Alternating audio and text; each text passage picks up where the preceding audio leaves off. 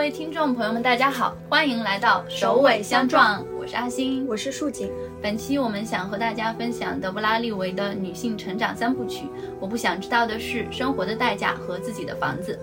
其实呢，我们录制的当下就是二零二四年的第一天，虽然不知道这一期发布是什么时候啊，但是明天，真的假的？就还是对朋友们说一声新年快乐。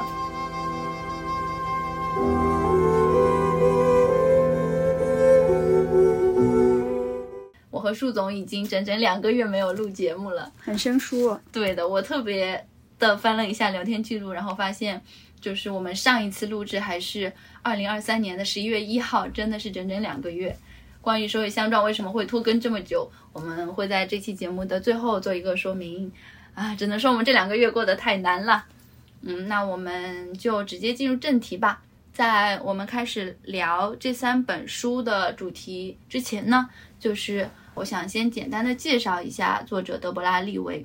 我其实，在准备这一 part 的时候，有去。网络上翻一下德布拉利维的简介，但是我会觉得这些简介都太苍白了，基本上就集中于他的身份，就是小说家、剧作家、诗人，嗯啊，他的作品和奖项。比如说，都会说他的《游泳回家》和《热牛奶》分别在二零一二年和一六年进入了布克奖的决选名单。短篇小说集《碎成十二片的心》进入了 BBC 国际短篇小说奖决选名单和弗兰克·奥康纳国际短篇小说奖的决选决选名单。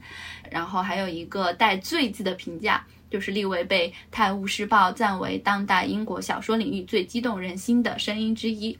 你会发现各个地方的简介都是千篇一律的，讲述他的什么奖项啊，讲述他呃被哪里有一句非常高的评价这样子。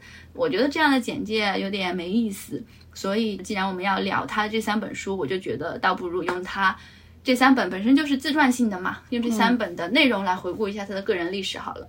嗯，那德布拉利维呢，是一九五九年出生在南非的约翰内斯堡，在他五岁那年。呃，他的父亲就因为反种族隔离被捕入狱了。利维和他的弟弟在母亲的独自抚养下长大，在这段时间他就失去了说话的能力。同时，因为他的名字其实是一个犹太名字，他的父亲是犹太人嘛，嗯，他就在学校受到了老师的针对。他从小就目睹着种种的不平等、种种的伤害、种种的规则、种种的禁止，他感到很不舒适。但是。想要去表达，却接近于不可能。那之后呢？他就被送到了多利教母家，后来又在一家修道院学习识字。在这个过程里面，他碰到了很多不同的女性，在他们的身上，他看到了生机，也看到了伤感。他在多利教母那里长到了九岁的时候，他的父亲就出狱了。利维这个时候就回到了家里，然后他们就举家迁往英国的温布利公园，就是北伦敦的那一片。也是在那个时候呢，利维开始实践。他从小就有的那种写作的冲动，他会去家附近的咖啡餐厅扮演一名作家，然后就不停的在餐巾纸上写下“英国”这两个字，可能在英语就是一个单词。这个是历史留给他的伤痕了，因为他在英国的日子其实是混淆着南非因子的，他们的季节混乱，他们会在冬天穿薄衣，在夏天穿棉服，他会发现他的悲伤和快乐是难以辨别的。再加上父母的情感裂变，他们在利维十五岁的时候分开了。他突然发现家里的瓶瓶罐罐都没有盖子。其实这个算是一个隐喻吧，就是就是他们丢失了父亲的一个隐喻，不纯粹是一个英国人出生于南非这样的经历，这样的身份认同其实是有点折磨立伟的，所以他才会不停的写下英国，就仿佛是一种对于自我的确认一样，而自我的确认其实是又是折磨着一个女性一生的问题了。嗯嗯，然后我记得当时他在修道院的时候，有一个修女就叫做琼。他对利维说：“你需要超越自己嘛？”然后利维所选择的超越的方式就是写作。他说：“如果我可以用写作超过什么，那我就一定能够逃去一个更好的地方。”其实我以上所讲的这些，他的童年经历、童年和少年的经历，就是我们能够在《我不想知道的事》里面读到的。这本书是，嗯，利维对于自己为什么选择写作的一次回溯。在决心成为一名作家之后呢，他在一九八六年创作了第一部小。小说《美丽的变种人》，但是利维的成名很晚，就是差不多是五十岁的时候，一直到二零一一年《游泳回家》出版，才为他赢得了大众的关注。其实我不想知道的是这一本，呃，没有特别的谈到利维的二三十岁的年代，可能就几笔带过了那个时期，就在马略卡岛，他不是在马略卡岛的一个旅馆里写作嘛？嗯，他有提到他来过这个旅馆有第三，这是第三次来，然后之前的两次，一次是在二十多岁的时候，一次是在三十多岁的时候，在那两那一段时期呢，他拥有爱人，他感到生活是美满的。但是当他这一次来到马略卡岛的时候，他的爱情已经走到了尽头。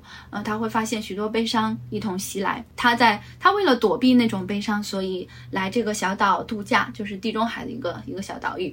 他在这个小小旅馆里，啊、想要开始写作。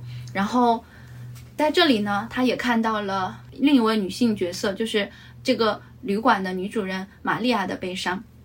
玛利亚她可以把旅馆打理得很好，但是他本身并不拥有这家旅馆，因为他旅馆的整个财务大权掌握在他哥哥的手里。他非常的勇敢的逃离了作为妻子和母亲的生活，但最后他却只能出走。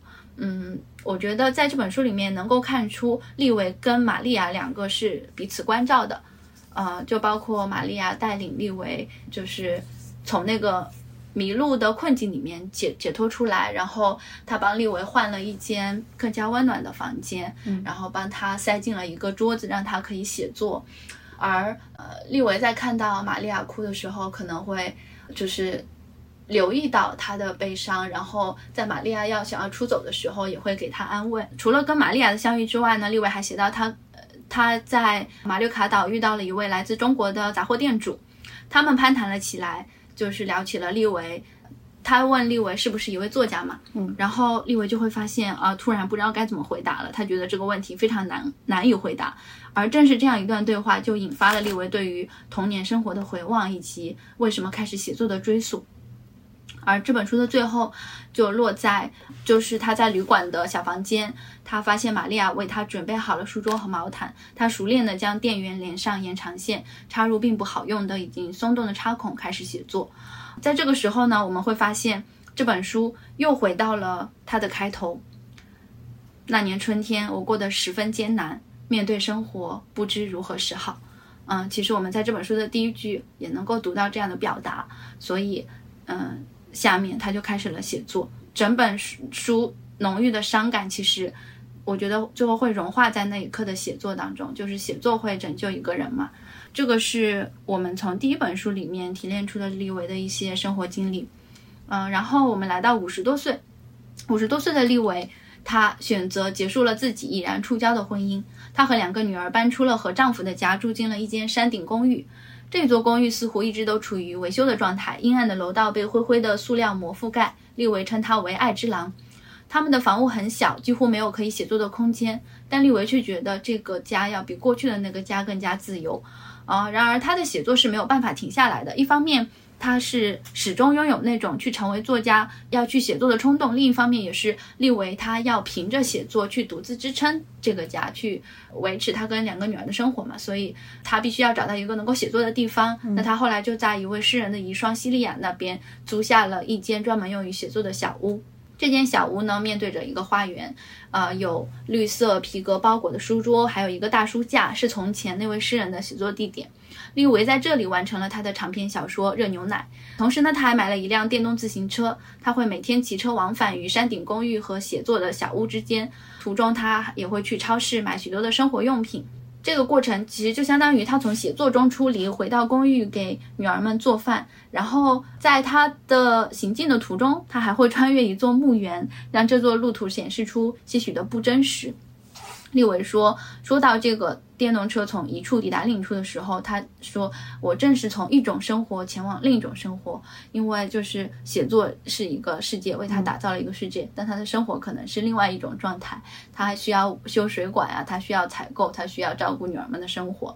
那在搬进山顶公寓一年之后呢，就是另一件悲伤的事情发生了，就是利维的母亲患了绝症。”其实我还挺喜欢他的妈妈的，因为他读很多书，就是我们可可以从刚刚我我讲述的利维的童年经历里面，感觉到他的母亲其实非常艰辛的，她面临着很多生活上的困苦，她也不愿意为忧愁的生活强加乐观。他有过一个表达我非常喜欢，他说死后我希望自己的遗体被运到山顶给鸟儿们吃，就是我会觉得她并不是那种传统的、传统意义上的母亲形象，她还是一种比较自由和开放的状态。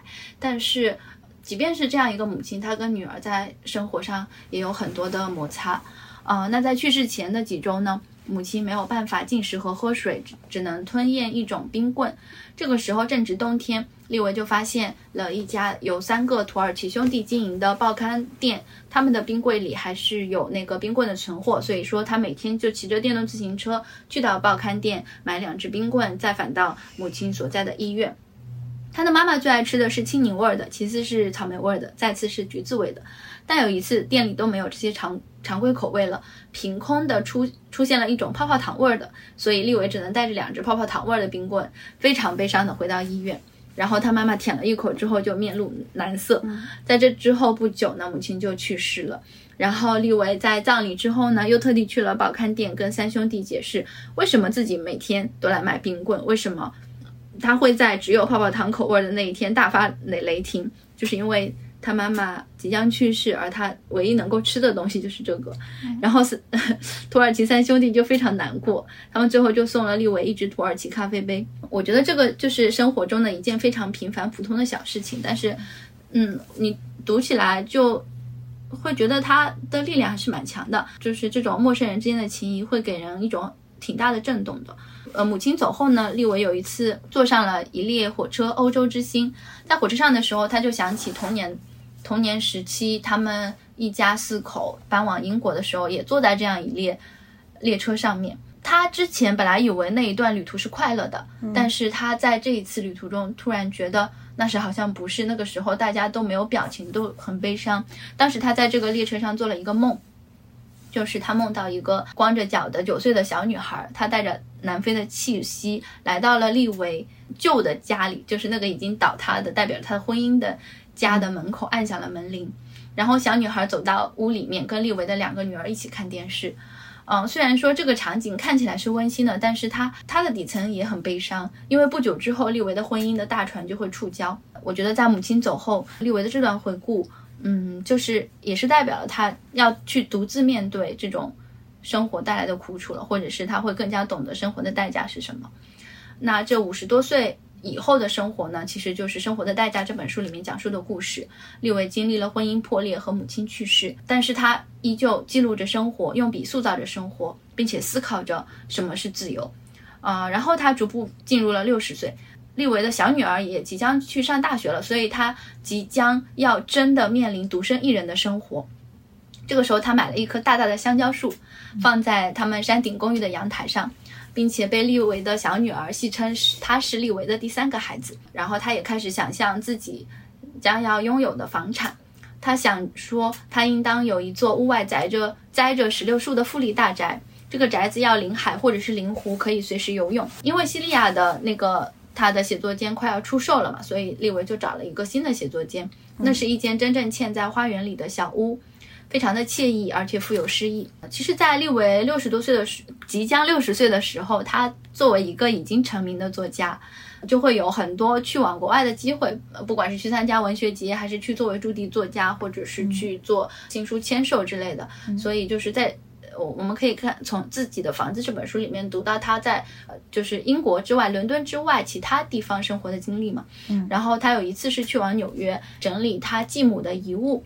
他遇到了一位真正拥有几座大宅的女人，这个女人她的她的工作基本上就是为散布在各区的大宅做好维护工作，这也并不是一件轻松的事情。这个其实就给利维的那个富丽大宅之梦打了一点折扣了。我们在这本书里可以看到，他曾经飞飞到孟买去参加文学节，也去到巴黎当驻地记者、驻地作者啊，然后还去过柏林，他为朋友过生日，他可以进入各。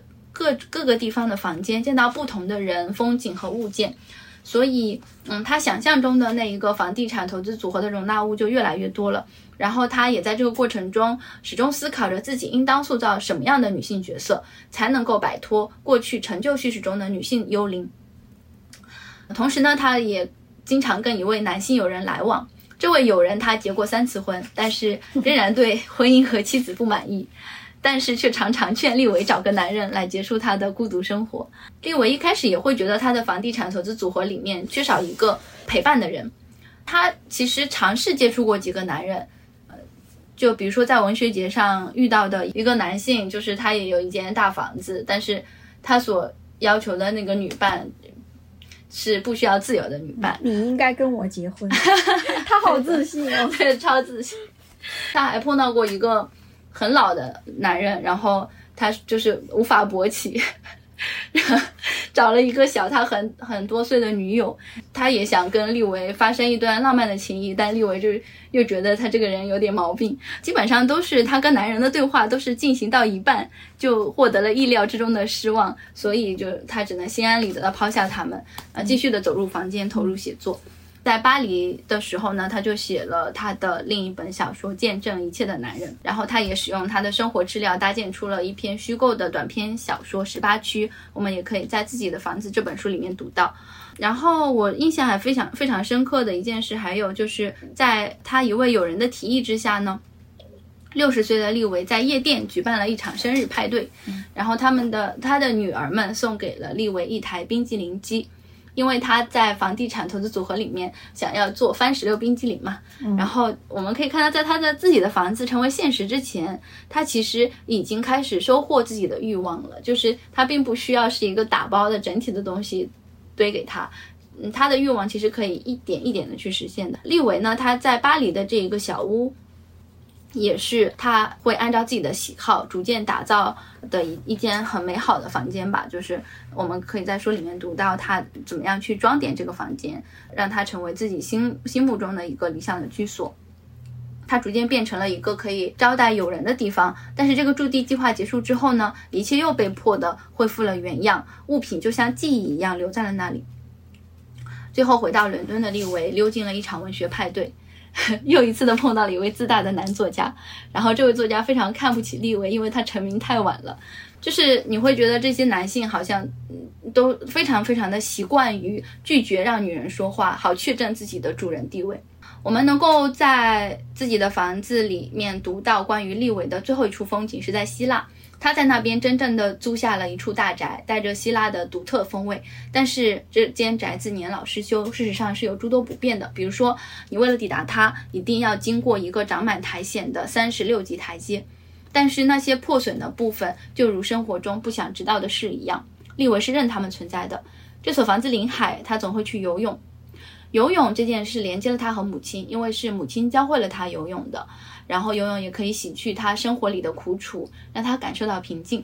因为太过于享受游泳呢，那最后有一个小情节，就是利维他转掉了他跟男性友人的约定，然后在讨好对方跟享受自己之间，他毫不犹豫地选择了后者。最终我们也可以看到，他选择的是孤独，选择的是租来的房子，选择的是表达自己的欲望。所以，嗯，这三本书最后的落脚点是利维终于获得了一种非常纯粹的自由。嗯，那其实其实这三本书我们读下来会发现它的情节性并没有那么强，呃，就是以上这一段关于利维生平所谓生平的整理呢，只不过是我们通过他的文字窥视到渗透于其中的一部分生活。嗯，那除了对于利维自己本身经历的描述，书里面更有趣，也让我们看得更振奋的，其实是他对于女性处境的思考和表达。嗯，利维在书里引用了很多女性作家和艺术家的文字作品，书写他遇到的或者是记忆里的不同的女性形象，谈论了他认为的女性与写作、女性与家庭生活以及女性与私人财产之间的关系。那下面呢，我们会引用书里的句子来聊一聊作者的观点性的表达。那不如就先从拆解这三本书的书名开始吧。嗯，那第一本书是我不想知道的事，所以我们想讨论我不想知道的事到底是什么。照字面意思理解的话，嗯，立维他自己在就是我我不想知道的事这本书里面说是不愿去想的事。嗯，他有写到不愿去想的不止这些，怎么面对我们无法承受的事，怎么应对我们不想知道的事。然后他又在那个第二本就是生活的代价里。生活的代价这本书里面，他称这种不愿去想的事为动机性遗忘，就是我们不想知道的事情，其实是那些我们无论如何都已知道的事情，我们只是不想看的那么切近仔细。嗯，然后我自己在读的时候，我对这个理解是，就是对于幼年的利文来讲呢，不想知道的事是他假装不知道的事。比如说，从一个孩子的视角的叙述当中呢，幼年的自己总有一些假装不知道的事情。比如说，在利维的父母发生争吵分开之后呢，他们家的厨房里的东西总是没有盖盖子。嗯，他就写说，他跟弟弟也是一样的，就是对这个现象百思不得其解嘛。但是到后面，他随即又承认了，就是把盖子盖上，就像在假装我们的父我们的父母和好了。所以他有很多都是用来逃避生活当中的一些痛苦，所以假装不知道的事情嘛。嗯就是他在成长当中，其实一直都有写在逃离什么。他离开南非的时候就有写，除此之外，我对南非的其他记忆都毫无兴趣。到了英国，我想拥有崭新的记忆。等他十五岁到了英国的时候呢，他说我迫不及待的要逃离自己的生活。究其原因，这种逃离他自己写的是，嗯，是隐藏在政治语言背后的谎言，嗯是关于我们性格和人生意义的种种谬论。我们可能也在逃避自己的欲望，不管是哪种欲望。然后我觉得他说的这个就是关于我们性格和人生意义的种种谬论，其实也是三部曲里面立维讨论的一个很重要的主题，就是关于女性气质以及被赋予的母职意义的各种思考。然后再回到这个问题本身，就是为什么原本这些是不愿意多想的事情，却构成了三部曲的主要的灵感来源，或者是说他写作的一个养料。因为它的标题是叫 “Things I Don't Want to Know” 嘛，嗯从另一个层面来讲呢，可可以把它看成是 “Things that I Have to Know”，就是我必须知道的事情，嗯因为它必须在这些事物的表面现实之间攀爬。幼年的自己，幼年的利维说：“我有太多问题想问这个世界。”我觉得成年之后的利维的写作，其实就是在回答那些他在逃避的问题，和过去的自己进行某种对话。你刚才说到的，就是利维的那个生平简介里面也有出现，就是他做的那个梦嘛，那个梦里面也出现了一个幼年的自己和现在自己对话的场景，我觉得那个还是挺震撼的。然后可能我们在具体就是聊下一本《生活的代价》里面可以再展开聊。嗯嗯，哦，我这边回答这个问题，我是这么想的，嗯我理解的，呃，这个我不知道的事情，是隐藏在生活里的小珍，是小针，小珍，哦，小针，对，就是针头的针，是很细碎的苦楚，是一些说不出来，但是却十分真切的难过，以及自己无法解决的与世界相关的难题。嗯就是我们有总有一些非常痛苦的回忆，是我们不愿意回头去忘的。你以为自己已经遗忘了，但事实上他们会永恒的存在在那里，就像小针一样，时不时的跳出来扎你一下，触动你的情绪，牵动你的眼泪，令你产生不知何故的伤感。嗯嗯，他们会从意识里转移到物质上，相似的场景、相同的物件，甚至是有联系的概念，都会成为触发它的开关。在我不知道的是这本书的开头，嗯、作者会说他不知道自己为什么会在自动扶梯上升的时候流泪，但是在结尾的时候，他又写道：“当我在伦敦的自动扶梯上哭泣的时候，非洲就已经回到我这里了。”这个就是他的童年记忆，他不愿意回望的那样一段记忆对于“上升”这个词的反应，就包括他其实是会在飞机跃升的阶段，飞机逐渐起飞的阶段，也会忍不住的流泪。这些就是所谓的那些我不想知道的事，而这些我不想知道的事，就是立维写作最初的源头。在第一本书里面，他其实是有一章有写到，有列举到他不想知道的事情是什么。嗯、他写到，父亲叫我大声地说出我的想法，不要只在脑袋里想，我就决定把它们写下来。现在是早上五点钟，我听到 Rolly 正对着池塘里的芦苇蛙汪汪吠叫。我找到一支圆珠笔，试着把自己的思绪写出来。从笔尖流到纸上的几乎是我不想知道的一切。然后开始了列举。第一个是爸爸不见了，就是他的父亲被因为反种族隔离被被捕入狱。然后第二件事是谭地伟在浴缸里哭。谭地伟其实是他们在南非的时候，家里有一个相当于是佣人的角色，叫做玛利亚。玛利亚是一个黑人，然后他有一个小孩叫做谭地伟，可能是嗯很小的时候，利伟就不愿意面对他跟黑人之间的这样一种差异。然后第三件事是皮特的头上有一个洞，皮特其实是他在 可能还在上小学的时候，有一次在走廊上看到的一个学生，他就是因为犯了错，调皮啊什么的，就是头上被打出了一个洞嘛。其实这个 Peter 也是跟嗯他所面临的一些不平等的问题有关的。然后辛克莱先生打我的腿，辛克莱先生是他当时那个学校的校长。这个所谓的打腿的事情，嗯，其实是有点像那种儿童性侵的感觉。利维也在这种，就是他非常小，但是他在这种关系里面也体会到了那种。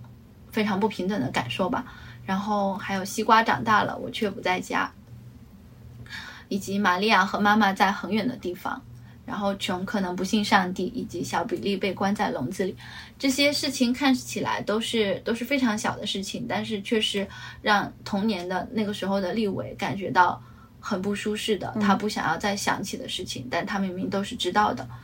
然后在第二本书《生活的代价》里面，其实立伟有再次提到我不想知道的事。刚刚树总已经有讲到嘛，就是那些我们无论如何都已知道的事，只是不愿意看得那么切近和仔细。就是他也用弗洛伊德的动机性遗忘来形容这个。然后在第三本《自己的房子》里面，他又有提到这个问题。呃，他是用再见来描述的。他写从十三岁到六十岁的漫长时光里，我说了好几回再见，从何处开始到何处结束。我可以任选一个岁月的节点说再见，再见和我在一起二十三年的丈夫，那是一场不可避免的痛苦的告别。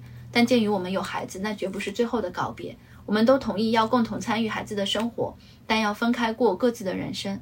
再见，我的母亲。我没有真的说出再见，我不想吓到她，所以我握着她的右脚，轻轻捏一捏。再见，我二十岁时，我二十四二十四岁时，我人生的第一场正式恋爱。那可能是我的第一段真爱，他的眼睛，他的嘴唇，他的大腿，他的皮肤，一切的核心是我们的嘴唇紧密相贴。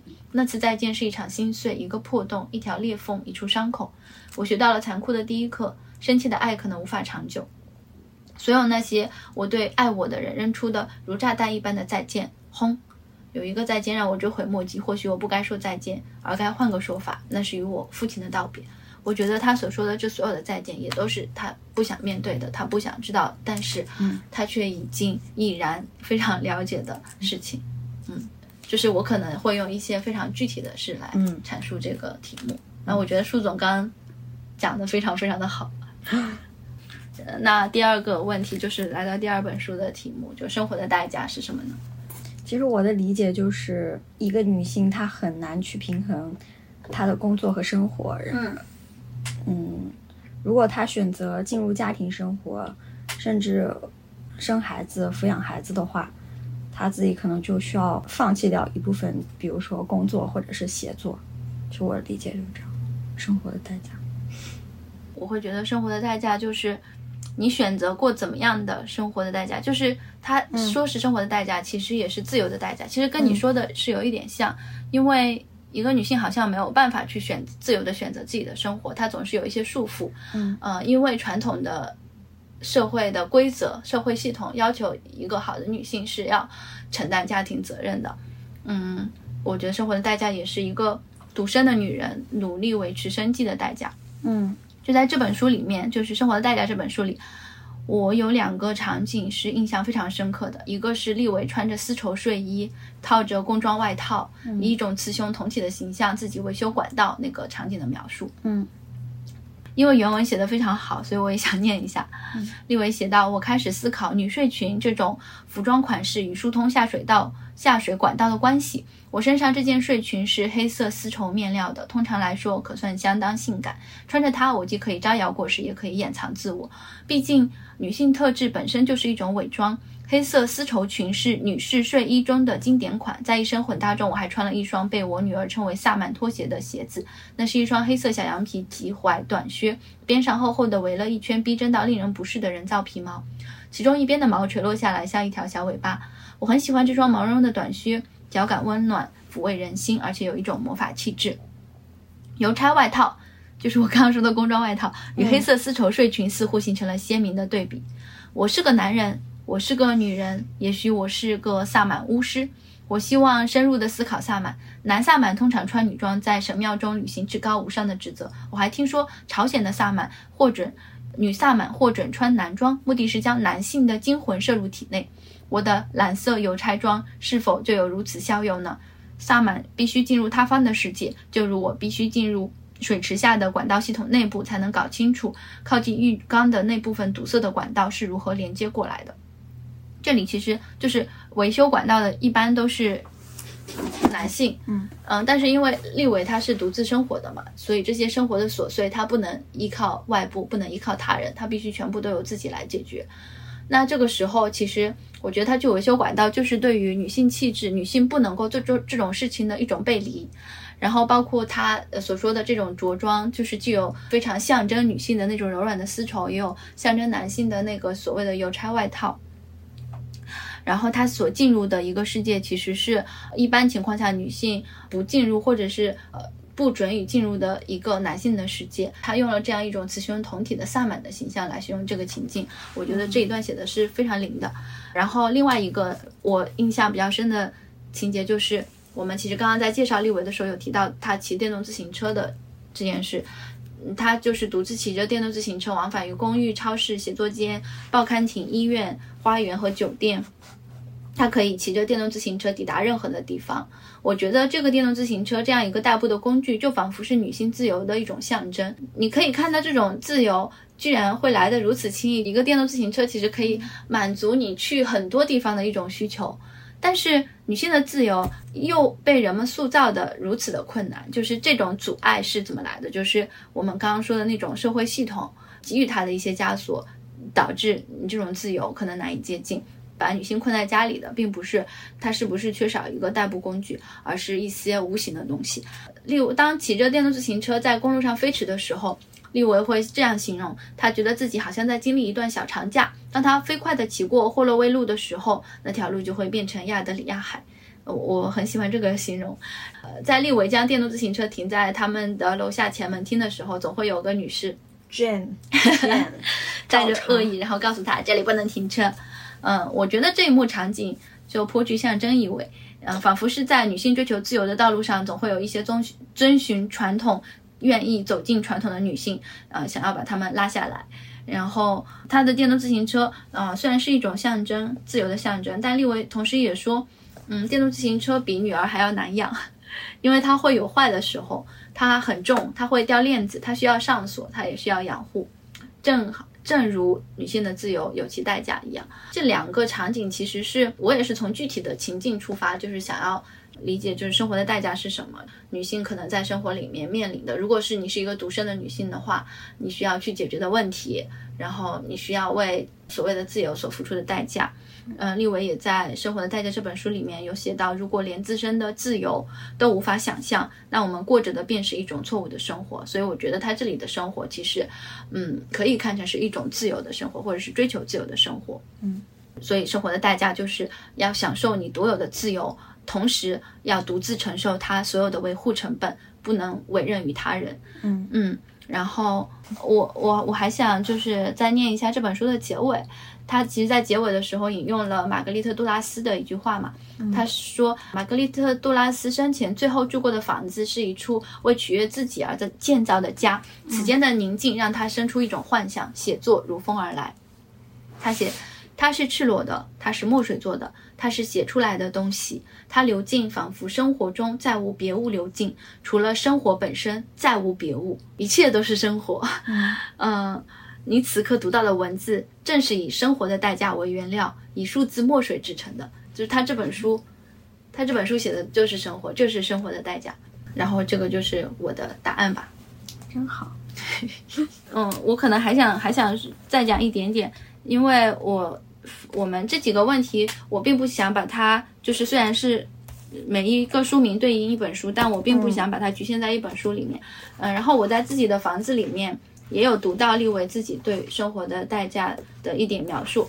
他在可能在一个地方做那个新书的签售会吧，有一个女人就是问了他一个问题，就是关于生活的代价。他说：“你这本书有多深入的反映了你自己的生活呢？”然后他回答的是：“我告诉他，我现实生活中生活的生存的压力重于我书中的刻画。就算我对轻重的安排看似反了，但我也必得如此，不然我早就被自己的人生击垮了。”我不愿轻视生活，而是要阐明生活，阐明生活，同时投下生活的阴影，最后再点出生活的代价。就实际上，我们要付出的代价可能比立伟这本书里说到的还要还要更多。嗯，就是我我其实刚刚说的可能更加聚焦于他家庭的生活，但是我觉得就是其实刚刚树总有提，是树总提到吗？更聚焦于他的家庭的生活，但我觉得就是除了你你要解决生活中很普通的这样一些问题之外，立伟在这本书里面，呃，其实也有提到他的两件对他影响很深的事，一个就是他婚姻破裂，另外一个是他母亲的去世。就是你对于这种情感上，你怎么样去面对这种悲伤的情感，我觉得也会是代价的一种吧。嗯嗯。那我们再说说到第三本自己的房子。我们这里提出的问题是：自己的房子是什么？不是什么？我觉得这里也不一定局限在自己的房子，因为它的英文名是 real estate 嘛，这个只是翻译的问题，就是你怎么去理解这个 real estate。嗯，就是它的标题就是一个很有文字游戏的这种标题。就我也意识到了，它本身就是一个它本身就是在玩文字游戏。对的，对的。因为你单看这个题目，real estate 就是房地产嘛，就不动产嘛。嗯，它被翻译成不动产，但是你再去看它的字面意思，real 是真实的、真正的，嗯，state 是财产，真正的财产。那其实他其实想探讨的就是什么是女性所拥有的真正的财产，什么又不是真正的财产。unreal estate 它的意思是海市蜃楼，然后它也可以被直译为不真实的财产。就是我之前写的一个短评，我觉得是稍微有回应到这个问题，就是自己的房子是什么。我当时写的是小说是房子，身体是房子，自我也是房子，它们可以被反复的破坏、修葺和重建，而那个完美的终点永不存在。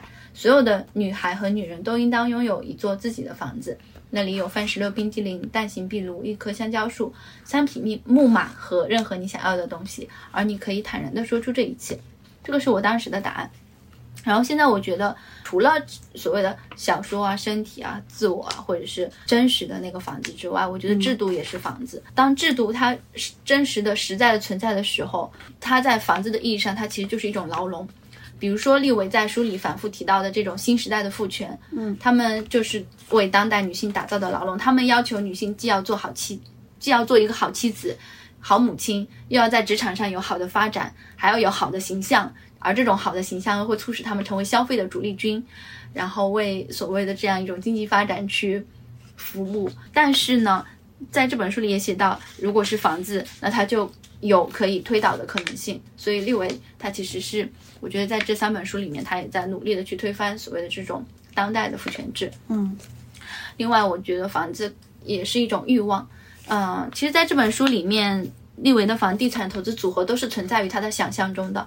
这样一种欲望就是存在于我们想象里面，我们也可以在自己的脑海里面打造任何形状的家，但不必付诸实践，可能没有那个财力，也可能是别的原因。就是我们的这个欲望可以囊括我们热爱的一切，它可以保存世界各地的痕迹，收纳世界各地的各种东西，发挥我们需求所对应的所有的功用。想象中的房子比实际中的房子还要更好。如果说我们说真正的财产的话，那么。女性所拥有的真正的财产是什么呢？我觉得就是她努力追求的所有物。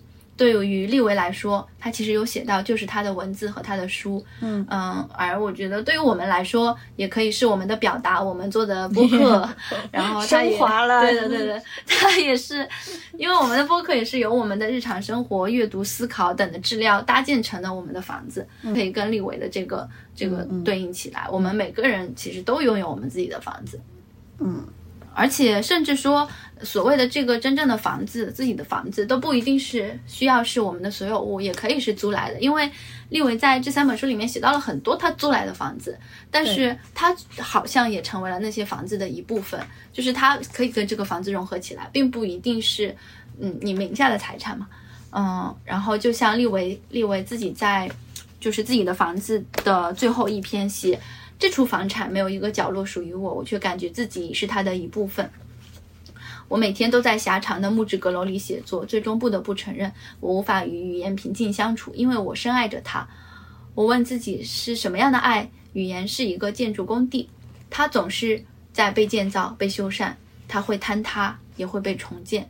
所以，对于立伟来说，他就是为什么他的书会是一种房子，因为他的语言就是房子的原材料。嗯，就是他这个表达是很好的。嗯，他还玩了一个文字游戏，就是关于那个皇家，就是在自己的房子这本书里面，他不是当时有一个脑内小剧场，特别的可爱嘛，就是讲他有一个，他就幻想出来了一个管家，当时那个管家说。我注意到您正在思考不动产，他这个地方就借那个管家之口解释了一下这个文字游戏嘛。Real estate 这个源自于拉丁语 rex，意为皇家。后面他有一段时间会迷上了，就是穿那个丝绸睡衣。嗯，他就说一切始于一张版税支票，结果我就把自己当成了皇室，就是。我是因为注释知道的，就是 这个中文注释说版税的英文是 royalty，就刚好跟皇 皇室是一样的嘛。然后在那个自己的房子的最后面，他就自己点破了，就是说他认为自己的版税就是自己的 real estate 啊。哇，就是我当我自己的国王，对吧？就是有这种更好了，就是他就是很会啊。包括在我不知道我不想知道的是这一本里面，他说。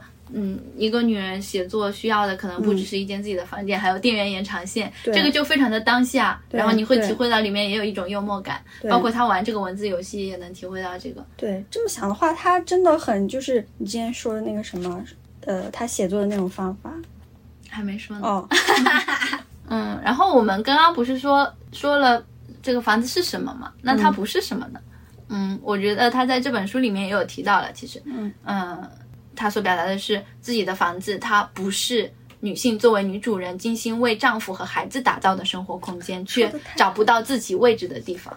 这就是寻索出如何能把孩子和男人连接在一起的共同点这样一项繁难的工作，而这个工作就是女人来做的。呃，在利维的家庭空间这一篇呢，他给了家庭空间一个一个新的。定义也是一种所寄托的理想或者是希望吧。立维写到家庭空间，若它不是社会强行指派给女性的，若它不是父权制施加在我们身上的苦难，那它就可以成为一个充满力量的空间。挑战在于，它不是为小孩和男人所用，而是要为妇女和儿童所用。不该有人的生活会比其他人更重要、更有价值，也不该有人占据大部分的空间，也不该有人让自己的情绪污染到每一个房间，或者是惊扰到其他的任何人。说到这个占领空间的问题，其实我会有点想到《生活的代价》里面，嗯，他有谈到的几个男人，嗯，包括在火车上面，他碰到了一个一个小女孩在那边学习，突然来了一个嗯大叔，就说你能把你的东西收一收吗？我要用这里，然后就把女孩的电脑逼到了女孩的腿上，然后他就理所当然的享用那个空间，仿佛那本身就是他自己的，嗯，然后在这一个部分，嗯，其实。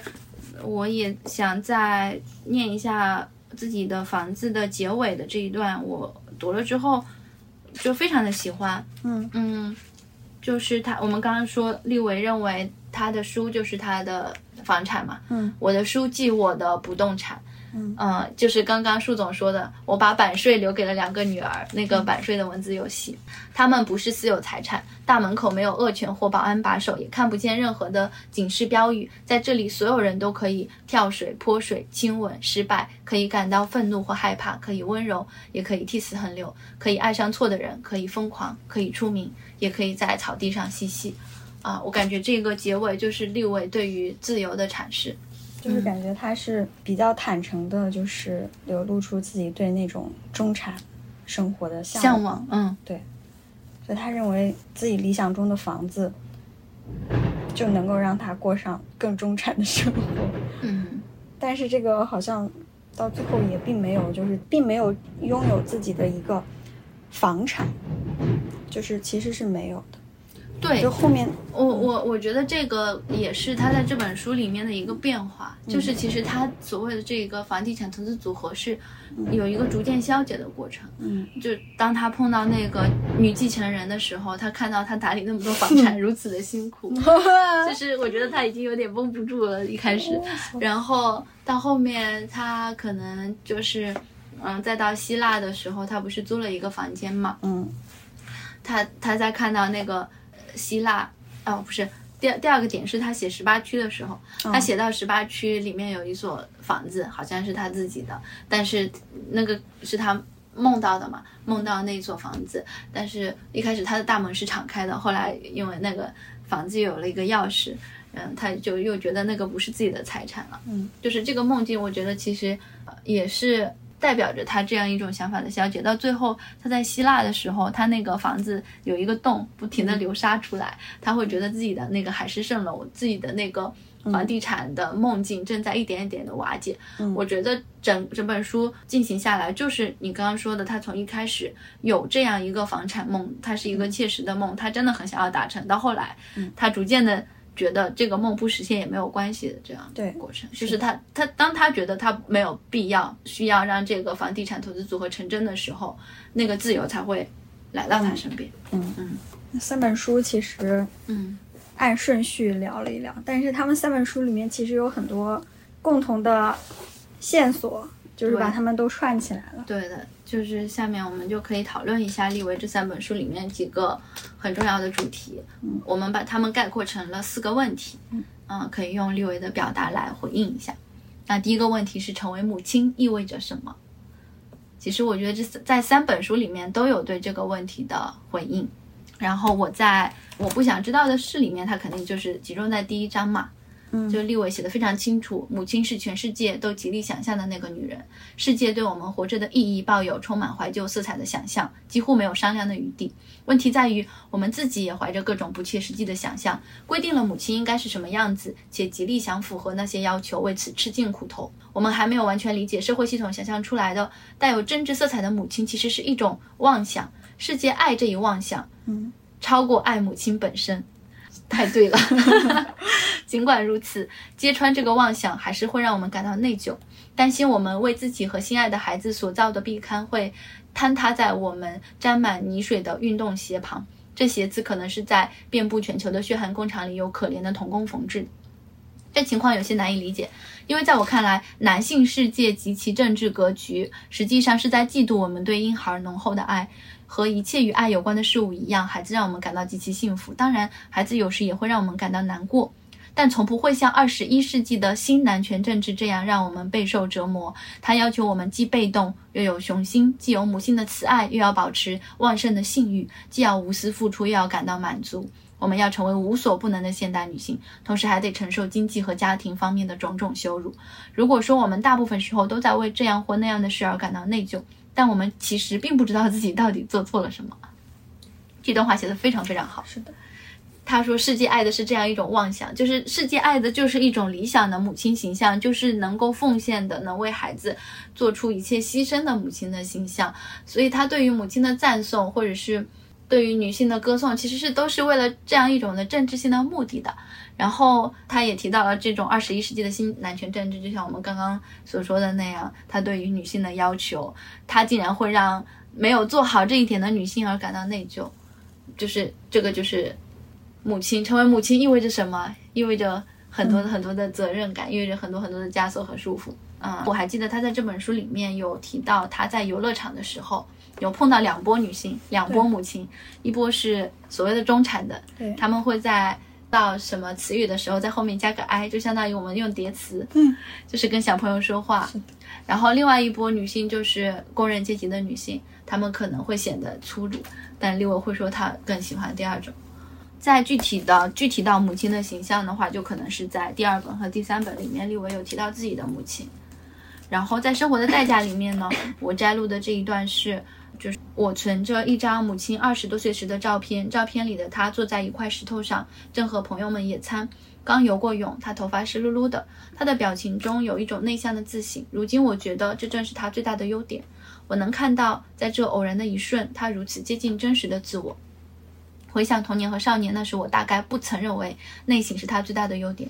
我们怎么会需要一个爱做梦的母亲呢？我们并不希望母亲把目光投向我们之外的地方，不希望她有去别处的渴望。我们需要她待在这个世界，活跃能干，有求必应。我是否曾嘲笑我母亲内心的梦想家，然后又为她没有梦想而羞辱她？就在这一段里面看到了立维的那种那种纠结。然后就是她作为女儿的时候，其实。他也是遵从 遵从着一种传统的对于母亲的要求来看待他的母亲的。立维的母亲，她其实是，嗯，就是我们刚刚也说过嘛，她不是那种传统意义上的传统的要求塑造的很好的母亲，她是，她是确实是会有想要去追求自己对自由的那种想法的。但是立伟就小小时候他可能不太理解母亲嘛。嗯，我是觉得他自己对，就是在回忆起他的母亲的时候的嗯那种想法，就是比较矛盾的心理，比较打动我。嗯就是我是否曾嘲笑我母亲内心的梦想家，嗯嗯然后又为她没有梦想而羞辱她。然后他还说，如果他就是这个地方的他，我觉得既是指他自己的母，对自己的母亲而言，也是一个抽象意义上的母亲。嗯如果他越过了我们，试图接近自我，而不再随时为我们效劳，他便僭越了神话所规定的基本任务。他本应是我们的保护者和养育者，但是如果他太靠近我们，那种具有传染性的焦虑则会侵蚀我们脆弱的勇气，令我们窒息。父亲在这个世界上做他需要做的事情，我们都理解那是他的使命。但如果母亲在这个世界上做她需要做的事情，我们却会觉得她抛弃了我们。利维在这个地方有明确的说，就是他认为自己的母亲并不是一个他所渴望的那种充满母性的女性角色。嗯嗯但是我感觉他的母亲去世之后，其实他在回忆起他母亲的时候，其实我感觉在他的写作当中会感觉到后面他有有一些理解自己的母亲。对的，嗯，因为他自己也做了母亲。对，在第三本里面，其实也有也有再次提到他的母亲，其实也是有点像是一个文字游戏。立维在这一本里面玩了很多这种梗，就是他在孟买的时候，他要买回回伦敦的机票，然后他就是什么妈买那个，嗯。他突然从这个词里面就想到了他的母亲，然后他又写到我确实缩小了我的母亲，她的问题我一概不想提，她的痛苦我也丝毫不想沾染，我不想我不想像她一样，她中老年的生活在我看来完全暗淡无光，但无论如何我依然深爱着她。我回头看才明白，她并没有义务向我展示她自己都无法感受或无法拥有的光亮。我想，我之所以为此心怀怨恨，是因为我需要鼓励，哪怕只是几句安慰性的谎言。一切都会好的，一切都会好起来的。我并不认为我的母亲能够做到心口不一。她其实并非一个迷失了的女性角色，毕竟她存在主义式的悲观让她如此与众不同。只不过她并不是我所渴望的那种充满母性的女性角色。母性到底意味着什么？如果它意味着给予安慰、保护、教育、培养、鼓励、谎言，在孩子经历人生的风浪时充作保护伞，永远在那儿，那么对于任何角色来说，那都是一个艰难的任务。我所认识的许多没有孩子的女性，更善于达成这些几乎不可能的要求。嗯，其实这里也回应了树总刚刚说的那个，就是他的他的母亲其实也是我们刚刚提到的，就不是传统意义上的那种人嘛。他也不会说就是在立维童年的时候，生活很艰苦的时候，去为了鼓励他而说出一些谎言。他是一个很真实的人。然后立维在这个时候真的就是觉得，嗯，好像理解他的母亲了，而且他这里在这里对母亲进行了一个拆解，他觉得这根本就是一个神话，一个非常难以完成的任务。嗯，那我们来讨论第二个问题。利维在他的小说里面，他也在一直考虑女性角色，他想要创造一个什么样的女性角色的问题，因为他觉得历史上的那些。女性角色，或者是说受那个讨论会上的那些高管追捧的女性角色，并不是他想要创造的那种人，所以他想要写出一种与众不同的女性角色，但是好像最后也没有一个结果吧。嗯，所以我们这里想讨论一下，就是立伟想要创造的那些女性角色到底是什么样的人。其实，在《生活的代价》这本书里面呢，立维有讲到那个女性气质的幽灵。嗯，他说。我认识的女性中，没有几个想重新召回女性气质的幽灵。说到底，究竟什么是幽灵呢？女性气质的幽灵是一场幻觉，一层妄想，一种社会性错乱。她是一个难以扮演的角色。这个角色牺牲、隐忍、苦中作乐，让一些女人发了疯。这种故事我不想再听。这就是立伟不想要的那样一种 女性角色。然后他说，是时候寻找一些具备别样才能的新主角了。对，就是他虽然没有明确的告诉我们他最后到底要创造出一个什么样的女性角色，但是他有明确的，他每次跟那个电影公司的高管对话的时候，不管是当场还是结束之后，都会一直 cue 到他和这些公司高管们的对话，就很搞笑。对的，对的。对我我印象也比较深刻的是，应该是。在《生活的代价》这一本里面，嗯。他有提到一个一部电影，那部电影里面有一个男主角，哦，就是游在镜中是吗？哦，对，游在镜中，这个男主角就是一个大才子吧，嗯。就是他会写诗，然后他的可能他在文学方面有抱负有才能，但是他对于家庭就是不管不顾，嗯，然后他还会在外面搞三搞四，嗯，但是呢，大家都觉得哇，这个男性角色非常非常的有魅力，嗯。然后利维就想。那能不能做一个性别转制呢？如果是一个女性，她也有这样的文学抱负，她也是一个搞三搞四，然后又不顾家里的这样一个女性角色，那大众可以接受吗？嗯她其实有对那些高管提出这样一个问题，但马上就被否决了，嗯因为人们觉得女的不应该这样。如果一个女性这样的话，没有人会喜欢她，嗯大家都会讨厌她。你从这个例子里面就可以看出那种男女的不平等，马上就浮现出来了。嗯，得创造一个讨人喜欢的女性角色。立维的朋友也很好笑，他跟他说，如果你听就是这些高管们的建议，就按他们说的来，创作一个讨人喜欢的角色就好了，这样子你的房产就到手了。那么这些这样的女性角色是什么呢？其实我觉得利维他虽然最后没有说他到底有没有在他的剧本里面写出来，但他这三本书里所提到的一些女性角色，反而都拥有一种很不一样的气质。对然后他在自己的房子这里面有提到高头大马这个问题，我觉得就是非常有意思，是在他跟他的朋友阿格尼斯聊天的时候提到的这个词。他说，高头大马原本是指傲慢或自大。但我相信，就阿格尼斯的情况而言，高头大马其实意味着清楚自己的人生目标，努力的做好他在这个世界上想做的事。有时这种状态就叫做拥有主体性，或手握命运的缰绳，掌控自己人生的方向。我问阿格尼斯为什么扮演母亲、祖母、姑婆这种古怪老女、老处女的角色会被认为是降格？我突然意识到问题出现在剧本上。那些母亲和祖母不是在呃辖制他人更有趣的欲望，就是在安慰他人，表现的睿智但无趣。古怪的老年妇女则是用来提供笑料的。这类角色大多未婚，没有女性角色能够拥有属于自己的完整人生，尤其是让他们感到心满意足的人生，一个也没有。剧中的他们，或是在照顾老伴儿，或孤苦伶仃，或病痛缠身，或是家中的暴君，或者干脆疯了。其实这边在提出高头大马这个概念之后，他有讲到一些剧中的老年女性角色嘛，这个也是，嗯，一种剧里以一种非常刻板的印象来塑造她们，就是她老年女性角色总是一个丑角，啊、所以就是利维其实也是在这里反驳这样的一种对于老年女性，对于啊、尤其是未婚的老年女性的这样一种刻板的塑造。立维还写道，丝毫不赋予女性角色自我意识。甚至连他无意识的生活都要剥夺，就好像这是世间再正常不过的事。一个作家到底该如何才能完成这项艰巨的任务？或许在他的世界里，就是男人的那个他，这就是正常的。不过，塑造任何一类虚构角色都需要投入大量的精力。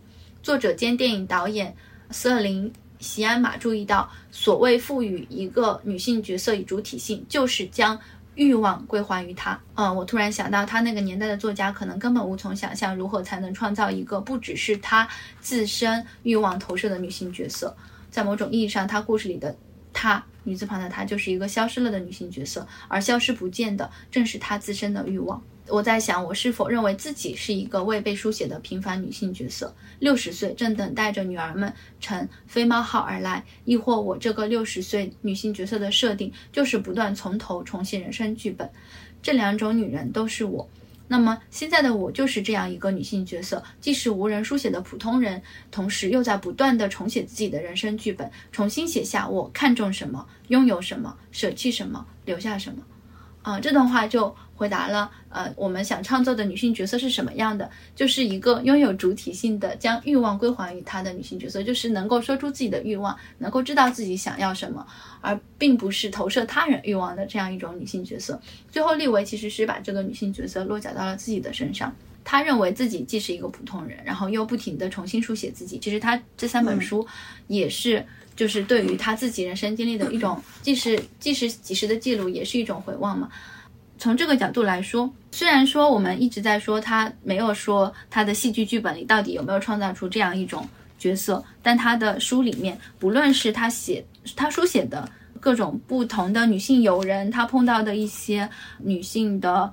啊，比如说酒店的旅呃呃旅的老板啊，就是他的房东啦，还有他在聚会上偶然碰到的认识的朋友啦，等等等等，他们其实都是各有特色和魅力的。就包括我觉得他笔下的任何一个女性角色都可以成为他想要塑造的那种女性角色，而事实上，立维本人也正是这样一个女性角色。所以，什么是他想要的女性角色呢？就是你看这几本书，你读到了立维。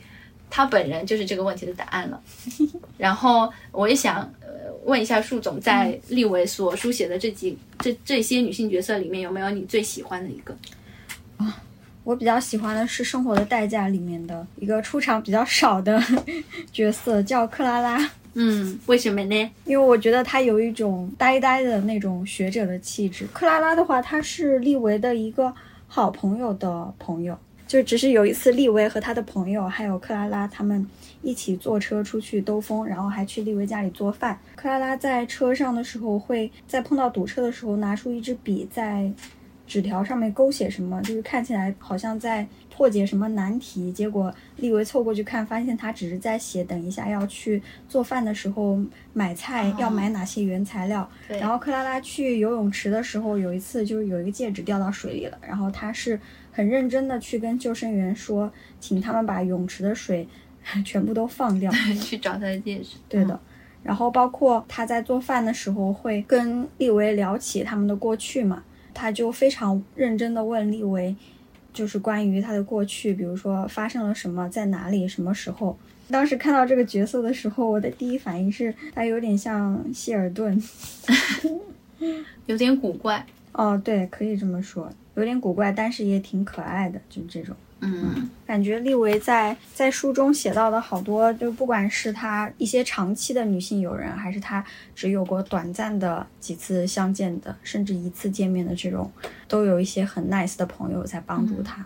嗯，我最喜欢的女性角色其实是第一本书里面的那个女女店的老板，叫做玛利亚。我在讲立维生平的时候，其实有讲过一点她的故事了。她是一个没有结婚也没生孩子的女人，她生活在一个信仰天主教的村子嘛，所以像她这种女性，她受到的束缚和要求其实会更多。但是呢，她又非常有能力，她设计了柑橘园的灌溉系统，然后这这这家收费不高、安心宜人的小旅馆的内部格调也是由她打造的。因为说，玛利亚可能已悄然为人们建造了一处逃离家庭的避难所，同时这也是他的家，但又不完全属于他，因为所有的财务问题都由他哥哥处理。但是他说，玛利亚还是在努力过着一种剔除了妻子和母亲日常职责的生活。但是他这个是很不容易的。我们在书里面可以读到，就是他会有时候趴在那个洗衣机上面哭泣。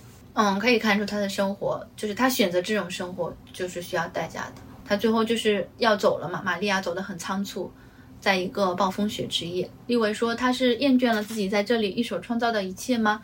他不再盼望自己在灌溉的果园里采摘柠檬和柑橘了吗？他还种了蔬菜和榄树、橄榄树，建了蜂巢。客人早餐上那浓稠香甜的蜂蜜就是从那些蜂巢里采集来的。面包是玛利亚烤的，咖啡是他磨的。那些让我在让我的房间在夜里保持温暖的木头也是他劈的。他怒怒气冲冲地走了，身上没带多少钱。他就想这样一个人大步走出去，不管接下来发生什么，都要独自面对吗？嗯，我觉得他这里就写出了一个女性想要选择自由所要面临的无奈。读到这里的话，我会觉得，我会觉得既觉得玛利亚很勇敢，同时也会为她担心。同样的，我们就会回到在我们讨论什么是我不想知道的事的时候，树总所说的他们。就是利维，他一直在逃离一种生活，然后这边的玛利亚，她她也是走了。你可以把她的出走也理解为一种逃离。然后这里就又回到了他们逃离的是什么的问题，就是你刚刚说的，他们逃离的是隐藏在政治语言背后的谎言，是关于我们性格和人生意义的种种谬论。嗯，当然可能也在逃避自己的欲望。这个女性身上的勇敢和她出走的勇气，在没有多少钱的情况下出走的勇气，是我觉得非常欣赏的品质。嗯，所以我比较喜欢这个角色吧。嗯，我觉得立维在这三本书里面有讨论到女性写作的条件，也有讨论到一种写作方式。所谓的写作的条件，其实我们刚刚有多次谈到了，他用了一个很幽默的方式说，女性需要一条电源延长线，就是因为在一个为男性设计的世界里面，旅店里的那个插头，它离书桌很远，它是为男性剃须所专门设计的，所以你必须要有一条电源延长线，必须要有各个地方的电源转换插头，你才可以打开电脑去写作去工作。这个是当代女性写作啊需要的一些物质基础，但是我觉得这个电源长线也是具有象征意义的，它就是意味着就是在一个为男性设计的世界里面，你必须要跨越这些可能并不适应于女性的一些阻碍，你才能够接触到那个跟男性就是平等的门门槛，就是你要达到那个门槛，可能要付出的比男性作家要更多。另外就是那这个那这个电源延长线是什么？就是它既然是一个有象征性的东西，你觉得它是什么？我感觉就是它可能是一种自信，它可能是一种主体性，因为一个女性好像从小就会被剥夺自信这种东西，因为太长的被告知要谦虚，太长的被男性占据了一些地方，可能会理所当然的去让渡，去让渡很多自己的权利。嗯，所以立维也在这本书里写说，当一个女作家护送一位女性角色来到她的文学探索的中心，而角色的身影开始占据这个地方的时候，她必须要找到一种语言，她必须要找到一种语言，让自己学会成为一个主体，而不是一个妄想。欠缺的这个东西就是主体性。嗯，这个主体是必须是自己选择的东西，而不是社会强加给你的东西。弄清楚社会系统起初对他施加影响的种种机制。着手做这件事的时候要十分谨慎，因为作家自己也会生出很多妄想。实际上，最好从一开始就保持与众不同。学着成为作家已经很不容易，学会成为主体，则更是令人精疲力尽。那就是在这样长期的一个父权制的文化的影响之下，一个女性要找，首先要找到自己的主体性，首先要有自信，首先要学会表达。她才有成为作家的可能性。嗯，所以我觉得这个电影长线弥补的是女性作家跟男性作家之间的这个差距。嗯嗯，然后这个就可能是写作写作的条件的问题。那写作的方式呢？写作方式我感觉就是利维在这三本书里面其实也有也有反复的提到了。比如说他在我不知道的事里面，其实就是有提到他的那个波兰的笔记本嘛。嗯。他在波兰的笔记本上记下他去波兰那趟飞机上的菜单，他在波兰飞机上碰到的事情，空姐是什么样的，游客是什么样的，然后就把这些经历，他记在笔记本上的经历，转化成他的小说《游泳回家》里面的其他的一些情节。嗯，就是他在用自己的日常生活，然后再加一点想象，加一点变化，就变成了小说的佐料。然后在，嗯。哦，在那个自己的房子里面，很明显，那个十八区，十八区就是他的一种写作的探索嘛。他我们在十八区里面，其实可以读到很多相似的场景，都是在他前面他自己真实经历过的东西。所以他的写作方式是什么呢？就是以自己的生活为质料，然后去去转化转化为一种写作嘛。利维其实在自己的房子里面也有这样一段叙述，他说。除了做研究写作，还有为女儿挑选大学宿舍，其他的时候我就在跳蚤市场和古董商店里搜罗。为我地中海沿岸的空中楼阁收集物品。到目前为止，我找到了一副木板摆窗、两张亚麻布亚麻桌布、一个铜煎锅、六只小咖啡杯和一个长嘴锡纸喷壶。我搜集这一切都是为了那个平行时空里的生活，或者说一个还未实现的生活，一个等待我去创造的生活。在某种意义上，这些物品就像是一部小说的原始草稿。这个虽然是在讲他为他在希腊的那样一个小屋去打造。什么样的生活？但我觉得，同时他所谓的这个小说的原始草稿，也是在说他的一种写作方式，就是他会把日常生活去转化为自己写作里面的各种要素。嗯，然后这三本小说其实利维对他们有一个定义啊，就是他自己把自己的这三个字、这三部不是小说，我刚刚说错了。利维的这三部作品，其实他自己也有一个定义，就是他觉得自己的这三本书是一种。他被他被立为称为生活自传三生活进行时三部曲，因为他会希望他的自传不是在生命末期怀着后见之明，而是在此刻生活的风暴中写成的。所以就是他其实是边生活边记录边写作的。嗯，我觉得这种生这种写作方式也非常的启发我吧。嗯，启发就是是不是有一种我也可以通过记录我的日常生活来创造出一点什么？对，嗯，就是我刚刚读的时候，我有想做这种尝试，但是因为我是一个很懒的人，所以只是停留在我的欲望阶段，并没有把它实现。但是其实我觉得画画也是啊，也是一种创作，对，也是一种日常的创作。你会有那种想画画，但是落笔却不知道画什么的时候。嗯，就是说，觉得我可能要上网找一些参考素材。我我总是这样的呀。就是你的意思是什么？就是当我不知道画什么的时候，我可以试着不去找素材，而是就从我的生活当中去。啊，我觉得这个其实是需要门槛，就是你不需要任何参从自己的想象中提取东西画出来，是需要绘画门槛的。我达不到这个门槛。但是写作或许真的可以从这个方式去出发。嗯，其实即时记录我觉得是一个很好的方式，但是可能对于我们当代的打工仔来说，它的难点就在于我们没有精力去做这件事情。嗯，很可惜呀。因为立维是全职写作。对的。嗯。那最后我们的一个主题性的问题就聊到自由了，就是女孩和女人怎样能够抵达自由？女孩与女人这这五个字其实是从书里面摘出来的，就是李维和他的女儿们讨论说，如果他们要开一个咖啡馆，这个咖啡馆的名字就叫女孩与女人。然后他们还讨论说，如果这个咖啡馆里面要有一个前菜的话，应该是什么？然后结果大家都一致认为这个前菜应该是伏特加与香烟。他们的回答就很破除我们对于女性的那种刻板印象。嗯，呃，就是感觉他的两个女儿都被他养的比较酷的那种。对的，就是他们可以，比如说想要抽烟喝酒，对，完全就可以大声的表达出来，没有那么多的顾虑。就是我应不应该说我想要这个，没有这种顾虑吧？对，嗯，这就是一种自由。对，生活的代价里面的一段话，其实我觉得写的非常好，嗯，印象也挺深刻的，就是。可能在接近结尾的地方，然后利维说，前一天晚上我在电视里看到一个采访，受访者是一个中年墨西哥女人，她在拉斯维加斯的赌场里面做洗碗工，抚养了七个孩子，儿子在海军服役。她讲了自己年轻时逃去美国的往事。我一开始听得心不在焉，后来渐渐变得专注了。她的话在我心里打开了一片空间，一片旷远开阔的空间。我一个人跨过国界，感受着漆黑而发烂的岸。感受着漆黑而发蓝的暗，感受着土狼的嚎叫，植物的气息。一个女人不得不挣脱抹去她姓名的社会故事，转而寻找一种新生活时，照世俗的见解，她难免会狠狠的自我厌恶，因痛苦而疯狂，因悔恨而流泪。这些都是父权之王观赏为她保留的珠宝，随时供她摘取。既然两者都少不了泪水，那与其伸手摘取那些毫无价值的珠宝。不如只身走过那漆黑而发暗的蓝，就是你，嗯，破除当前的所谓的父权制加诸在你身上的那种东西，那你就可以去追逐自由了。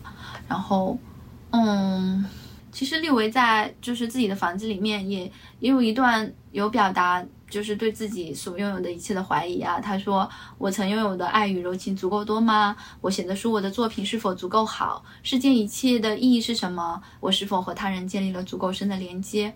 独居的我真的快乐吗？为何我如此执着于幻想各色遥不可及的房屋？为什么我还在寻找一个消失的女性角色？如果我无法在现实生活中寻找到她，何不在纸上创造出她？看啊，那就是她，以天资操纵着她的高头大马。”确保自己不会撞到其他正努力寻找自己那匹高头大马的女孩和女人。他是否会一把将他们抱起，与他们共骑高头大马？他们是否会把他掀翻在地，夺过缰绳？这样的场景感觉真实吗？我希望如此。我以五字打头的年岁，充满了改变与动荡，活力与激情。这段岁月满含对自我的尊重，或许还有点桂香的意味。原来你在这儿，这些年你都去了，去哪儿了？这段话我觉得是，他虽然是都是以问句结束的，但我觉得他是找到了自我的一种表达。然后，原来你在这儿，其实是他找到了那种消失的女性角色，他在自己的身上看到了这种女性自由的可能性。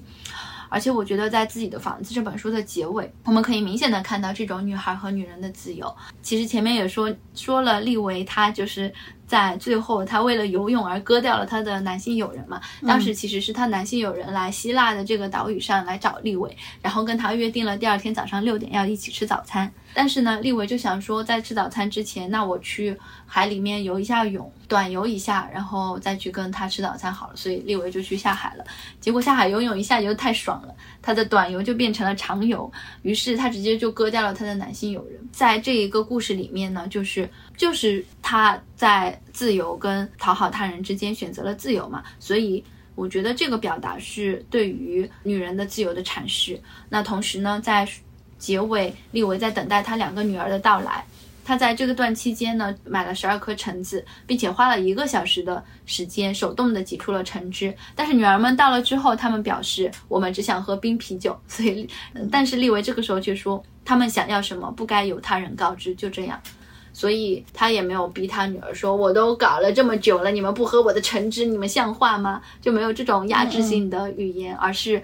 真的就给予他的女儿们选择性的自由，嗯，这也就是为什么他们能够在女女孩和女人酒吧的前菜直接说我们想要那个什么香烟和伏特加，啊，这种欲望的表达其实跟立维对女儿的态度有很强的关系，啊，所以，嗯，他不仅仅是选择了自我的自由，也选择了给予女儿们真正的自由，嗯，就我觉得。这样一种女性角色，就是立伟所想要的，然后也是他给予我们的一种一种启示。然后我希望我们也可以成为这样的女性角色。那我们对这三本书一些主题性的讨论就到这里结束。嗯，那在最后我们还想回顾一下书里的一些小密码、小细节。你发现了什么密码？嗯，有这么几个吧。首先呢，我其实想想聊一下这三本书的封面，因为封面真的挺好看的，对吧？对，太搞笑。颜色的选择就很好啊，嗯，三原色嘛，嗯，这三原色在包豪斯的设计里面会经常用到啊，然后我们在蒙德里安的画里面经常看到这三个颜色。其实这个好像也不止这三本书用到了，我之前在图书馆有偶遇另一套三原色的图书，是约翰温德姆的。也是也是这三种高饱和的红红黄蓝，然后我们之前不是聊到乌格雷西奇的那个疼痛不狐狸和多谢不悦嘛，其实也是一种红黄蓝的变体，对，所以这个应该是在设计上一种很常用的元素，而且我觉得它的这个颜色的运用和书中表达的作者的情绪是有关联的，比如说从呃就是我不想知道的是这本里面，我们读出很多的感受，就是一种非常浓重的悲伤。就作者几乎是在用绝望的笔触去回望他的童年，啊，隐藏在其中的还有他即将破裂的感情，他想要逃离的生活，但是却被什么绑住了，看不到出路，所以就选择了忧郁的蓝色。生活的代价里面，就是虽然他也写了悲伤的事情，母亲去世啊，感情破裂啊，但是你可以看到。嗯，他的态度逐渐明朗起来了。他离开了他坏掉的婚姻，他开始独自探索一种女性的自由。然后这本书里面也提到了夏洛特·吉尔曼的《黄色墙纸》这本书，也可以跟嗯封面的颜色对应起来。然后在自己的房子这一本里面的立维，他已经非常非常的自信了，甚至还有点攻击性。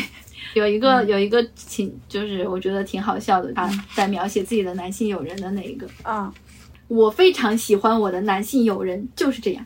但是前面有一段引用了杜拉斯的物质生活里的一句话：“你必须非常喜欢男人，非常非常喜欢，你必须非常喜欢男人才能爱他们，否则他们简直让人难以忍受。”所以这一句话其实看似是一个对他男性友人的正面评价，其实实则是在吐槽。嗯 嗯，所以就是他的语言其实是有一些讽刺和幽默性，甚至有一些攻击性在里面的嘛。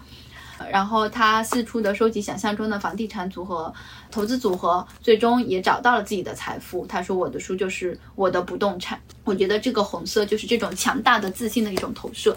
嗯嗯，所以颜色选的非常好啊。然后，嗯，这个书封上面的另外一个元素就是这三个剧照嘛。这三个剧照其实是来自于葛达尔《随心所欲》这部电影里的一些剧照。然后封面。它的封面插入随心所欲的剧照，其实就是立维本人的主意。嗯，像这本书的这套书的英文原版、法文版和中文版，其实都用了随心所欲的元素。嗯，据说立维是非常喜欢戈达尔的，所以我就是在做这期节目之前也看了一部，也看了一遍这部电影，但是其实已经有点久了，好像是十十月份、十月十月底还是十一月看的。嗯，嗯，我也可以。讲一下。影片内容和我对这部影片与立伟这套书之间关联的理解，就是我的解读肯定应该大概基本上就应该很不准确了。这部电影的解读吧，我觉得可以可以聊得很深啊，但我只不过是浅浅的说一下，就先来个免责声明。这部电影讲的是什么呢？有一位女主角娜娜，从刻板印象上来讲，她是一位堕落的女人，就是她成为了妓女嘛，讲的是娜娜成为妓女之前以及之后的生活。但是这个角色却被塑造的非常可爱。她本身是一个想依靠自己的能力过上好生活的女孩，她梦想成为电影演员。在这个影片的一开头，就是一场她和男友的告别。但是对于一个女孩来说，养活自己是不容易的，更何况她还欠着房东的一大笔房租，已经被赶了出来，连行李都拿不到。所以在这样一种窘境下，她就是在卖唱片，她在街头游荡，她也写求职信。之后呢，她就遇上了一位皮条客。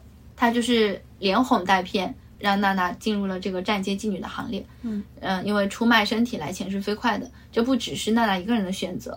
她有一次碰到的一位朋友，这位朋友被她的丈夫抛弃之后，为了养小孩。也成为了妓女，甚至还比较享受这个工作。但是这个影片的高潮可能就在于，在娜娜日复一日的服务于男客人之后的某一天呢，她来到了一家咖啡馆，遇到了一位哲学家。他谈起了他对于语言、演说和沉默的困惑。他觉得说出来的话无法表达自己真实的情感。他说，说的越多，表达的就越少。人应该生活在沉默中，就是非常哲学的一个问题。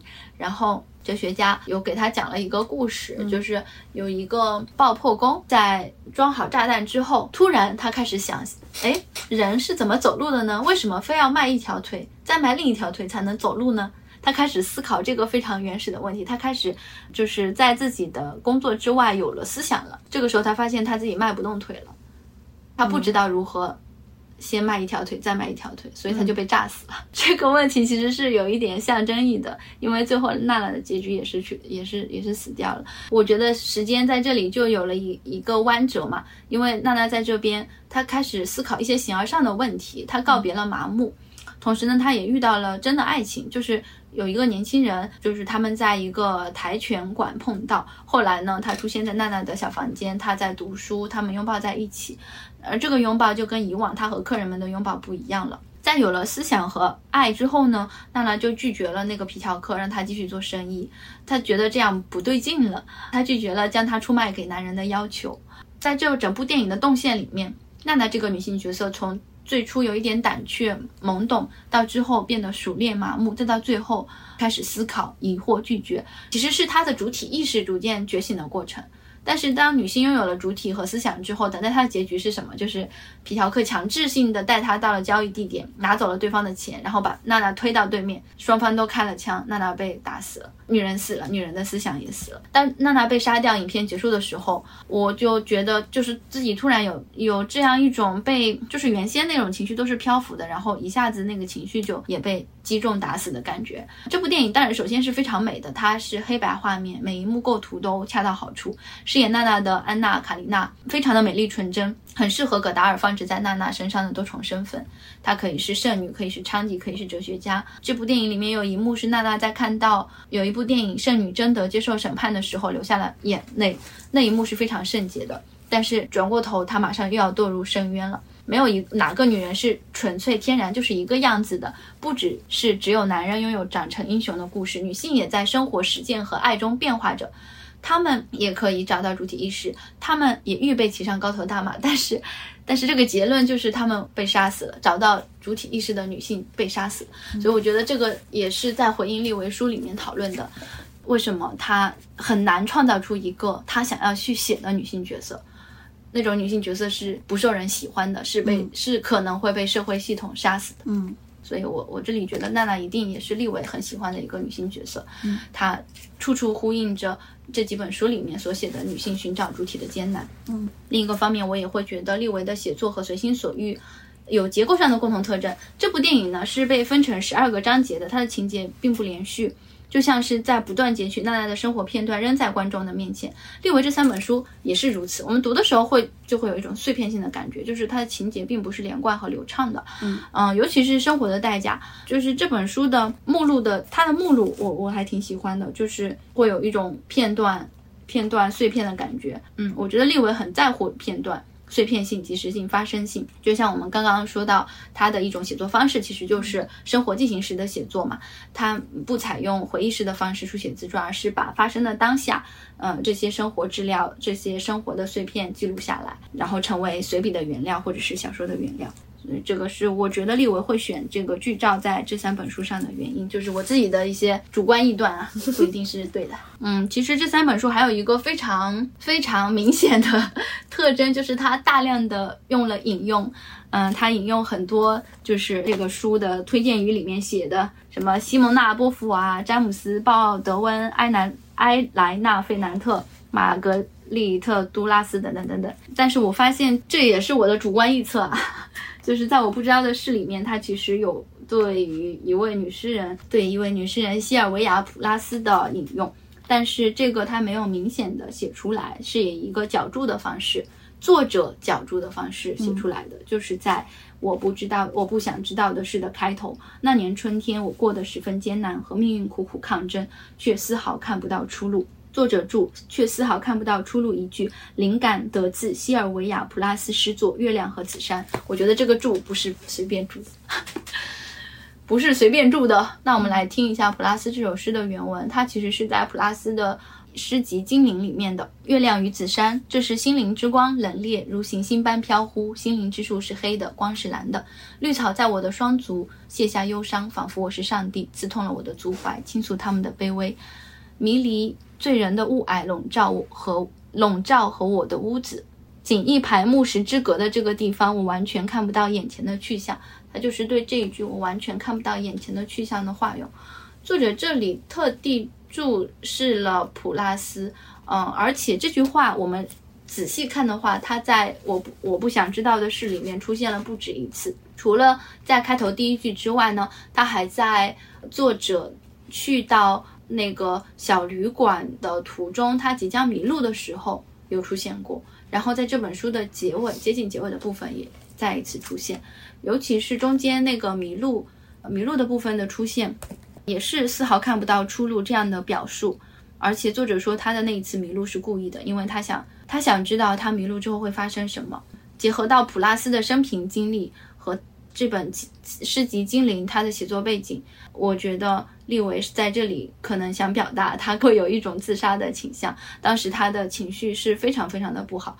嗯，弗拉斯呢，他其实《精灵》这这本诗集，就是所有的诗作基本上都是表达了他那种很悲凉的情绪。然后你可以从他的诗歌里面读出非常多自杀的意象。他本身最后，他其实自杀过三次：十岁的时候有一次，二十岁的时候有一次。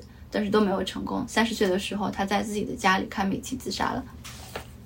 所以我在我觉得在这边立维引注特别脚注到这句诗，其实是想表达他的情绪已经崩溃到了这样的一种这样的一种境界，这样的一种境地，对境地。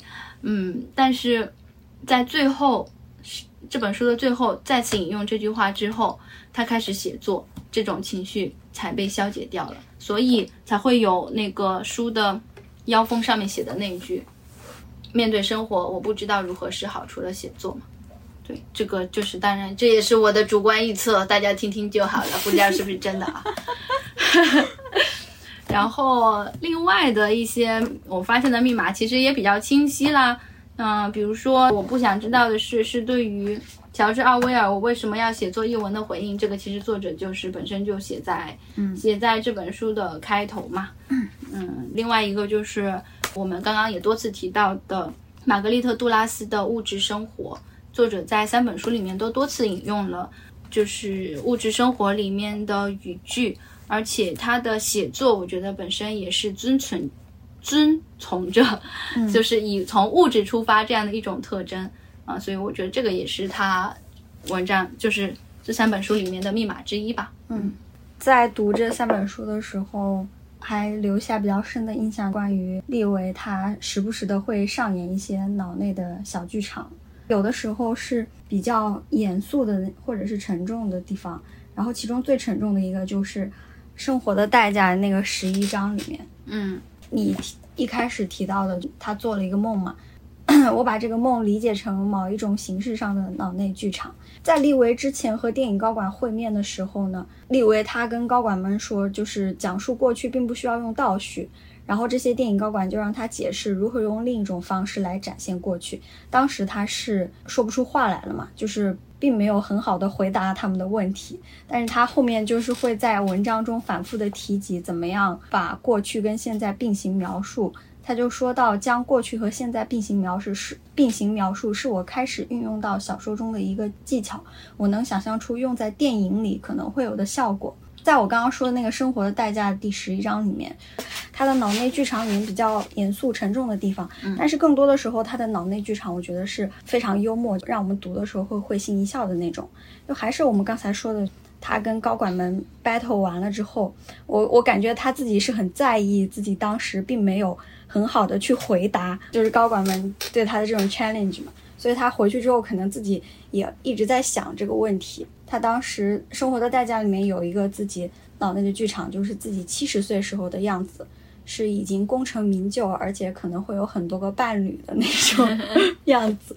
然后他就写：“我正在加州，就是 California，加州家中的泳池边打字。”已是带着日光浴晒伤的影史奇才，我以身穿泳衣打字的造型而闻名。然后他们加州家中的这个阳光花园里有特别多的鸟。他当时就是现实生活中的他住在伦敦的那个公寓里面，他们家里是有个鸟鸣钟的。对，他说伦敦公寓的鸟鸣钟不过是演习，之后会来真的。不使用闪回，但仍然找到将过去拽入现在时的技巧。我在一日。将近时，为此已精疲力尽。就是七十岁，自己已经功成名就了，但是白天在泳池里面打字的时候，所写的内容还是 怎么样？就是将过去拽入现在的这种，还是在琢磨这个写作技巧。你就感觉他特别在意。然后最后呢，当他在完成这这一日的工作已经精疲力尽的时候，他还会选出合适的人结伴去月光下游泳。然后接着他又说：“我的剧本里面的这些。”主要角色和次要角色呢，我会在第二天再去，嗯，召唤那些剩下的人。这个主要角色与次要角色的这个梗也是来自于他跟高管们的对话。那些电影高管当时对他写的一个剧本，就是说你得先给我们列清楚你的这个剧本里的主要角色和次要角色是什么，都是谁，先给我们清单，再跟我们讨论。然后就感觉他之后也非常的在意这个 这个问题。他甚至在生活当中遇到的一些人，他都会给他们画上一些。是主要还是次要？这种就挺可爱的。他还有个脑内剧场也挺好玩的，就是他想象自己变成了一个好莱坞经典电影中的女性角色，女女性角色。这个角色呢，他是拥有一个管家的。这个管家感觉是一个性别特质非常的模糊，而且还极具个性。就这个管家会在听着那个拉拉打雷的歌洗澡嘛？对，这个管家就跟利维说，在我伴着拉拉打。拉拉打雷的歌沐浴之前，您还有什么吩咐吗？然后利维就说：“如果你能给我对给我搞一碗土耳其软糖，那就好极了。”然后管家就说：“ 我们没有软糖了，夫人，请容我说一句。”如果想吃糖，你他妈可以自己去拿。我就觉得很搞笑，就是他的文字，我当时读的时候就会觉得，嗯，怎么突然出现了拉拉打雷，然后还有一个这么有个性的管家，就感觉他的，但他本身就是非常当下的一种书写，他写的就是现在的生活。是的，是的，嗯嗯。管家跟女主人本身就是一种有有着不平等的那个，哦哦，嗯，地位的嘛。但是他的管家非常有主体意识，就是也不是说叛逆，他就是他就是觉得我们都是人，为什么你要让我为你服务？你想要什么东西你自己去拿不就行了？就很搞笑，嗯，对。然后还有一个脑内的画像，脑内的剧场就是。呃，那种 Instagram 上面的中产阶级画像图，嗯，这一段描写就瞬间会让我想到小红书上前几个月不是特别流行一个叫特别流行的那个互签，意思就是说你如果要变成上海的典型的中产阶级，你需要用哪些消费符号，就是消费主义的符号来装饰自己。就我给大家念一下他那个他对 Instagram 上面那些中产阶级的描写，真的非常有那味儿。这里的空气可真清新呀！看看我们的乡间小屋，还有上面盘根错节的粉色藤本月季；看看我们引来天然泉水造出的湖；看啊，看看推特，我们的鸭子正在柳树下安睡；我们的餐桌还有配套的椅子；看看我们墙上的艺术品，我们的花架，我们的沙拉碗，就是还挺用那种消费主义的符号堆砌起来的样子。然后在自己的房子，包括其他两本书里面都有提到很多，不光是利维他自己住过的房子，还有很多他所熟知的。就包括他引用到的这些作家、哲学家、艺术家们，就是这些人所住过的房子，也都被他 Q 到了嘛。关于利维他自己住过的房子呢，我们如果限定在就是他用于写作的这几个房间，嗯，首先是你有提到过，就是他的守护天使西利亚租给他的那个花园后面的小屋，这个小屋就在苹果树下嘛，然后我们就叫它苹果树小屋。还有一个苹果掉落的场景也很有趣。对，因为西利亚要把这个房。要把这个小屋挂牌出售了，所以他就不得不租了一个新的写作间。这个写作间是一个花园环绕小屋，因为那个屋主是个新西兰人，他就在伦敦这边打造，像在伦敦打造出了一个小新西兰。利维有去巴黎工作的那段时间呢，他在巴黎有个驻地小屋，嗯，在那边反正是住在蒙马特，也是在这个小屋里完成了一些写作。哦，那他有也有定期去，就是夏天的时候去希腊的这么一个行程，在希腊的小岛上，他租了一个房子，在那边写作。这个是他自己的。我补充一，在我不想知道的事里面，其实马略卡岛的那个旅馆房间也是他写作的一个地方。嗯。确实，电源延长线应该就在那边出现。对对。除此之外呢，他不是也提到了很多艺术家、作家、哲学家的房子？嗯，像他有提到海德格尔在德国的南部黑森林山区上面有一个小屋或者说茅舍。玛格丽特·杜拉斯他也有说到，就是他最后住过的房子是一处为取悦自己而建造的家。还有一个是画家乔治亚·欧基弗，他最后的居所是在。新墨西哥州沙漠中的一个低矮的土坯房，还有一个人感觉是利维很喜欢的，就是在作品里面提了他很多次，就是詹姆斯·鲍德温。嗯，詹姆斯·鲍德温在生活中的最后十七年呢，是在法国的小镇租了一座石院，然后院子里面种着橘树和棕榈树，能看见大海和群山。鲍德温生命中最后的这个居所，我感觉。就是利维在希腊的海岛上租的那个小屋，不是也能看到大海和群山吗？嗯，我觉得某种程度上它是有一些嗯受包德文的影响，或者在致敬他。嗯，那这么多房间，你最喜欢的是哪一个呢？我最喜欢的是西利亚家租给他的那个花园后面的小屋，就是苹果树小屋。就在那个小屋里面，有很多东西都是西利亚的已故的丈夫留下来的嘛。嗯，一些很古老的东西。嗯，是属于比较安静，然后很昏暗的那种房间。但是他在那边写作的时候，有时候会看到窗外树干上面会有松鼠，嗯，会突然把目光投向他，觉得还挺可爱的。然后秋天的时候，苹果会从那个树上对落下来砸在屋顶，很响，怪不得牛顿。那个很搞笑。对，利维就是想到开始理解为何牛顿看到苹果不可逆转的掉落，会由此获得万有引力理论。嗯，然后那一章叫做重力，嗯，也挺好玩的。嗯，我觉得苹果树小屋是一个相对离自然很近的环境，就是它动植物都有嘛。虽然那个希腊的海岛小屋景色也挺美，但是我可能有一点点害怕，它离自然太近了，就是 会让我产生一种我到了世界尽头的那种感觉。所以我有一点点害怕，可能因为我并不具备利维的这种心态。当他老年的时候，他到那个希腊小岛上面去住的时候，他的心境肯定是很不一样的。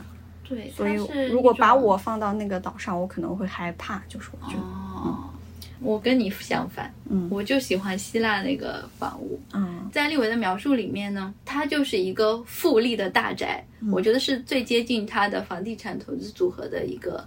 一个房子，虽然它是租来的，虽然说它这个房子因为年代久远，有很多地方都已经年久失修，对的，年久之失修已经破损掉了，而且你要到达那个房间，还要爬上六十三级，长满各种苔藓的石阶，我已经开始害怕了。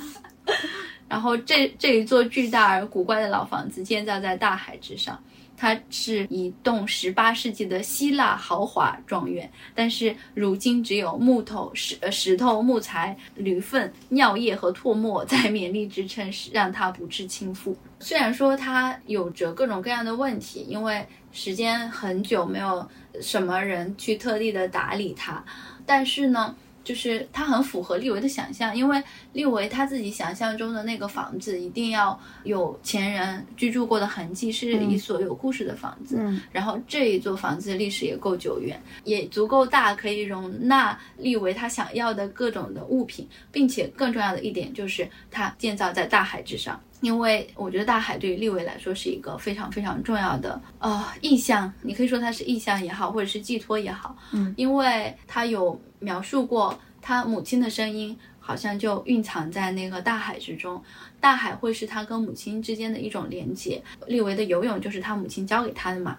他想要找的这个房子一定是要临海或临湖的，嗯。或者是至少有游泳池，嗯。因为他可以从游泳中得到非常多，就是游泳可以让他保持平静，游泳也是对于利维来说也是一种也是一种自由的象征，而且就是在希腊这座岛屿上，我感觉它是最接近自由的一次，所以我我会觉得这个是我最喜欢的一座小屋。当然你，你居住在这里，你要面临很多的挑战啊，对，就是包括你所说的那种危险也好，它很多东西都是坏的，你需要不停的去修建它，然后因为它的大，你需要更更多的精力去打扫。嗯，但我觉得这个也可以跟生活的代价对应起来，就 是确实。你享受它，然后你要承受承受拥有它的一些一些让你不舒适的部分吧。嗯嗯我们刚刚所说的这些房间，其实不是贯穿在这三本书里面的嘛。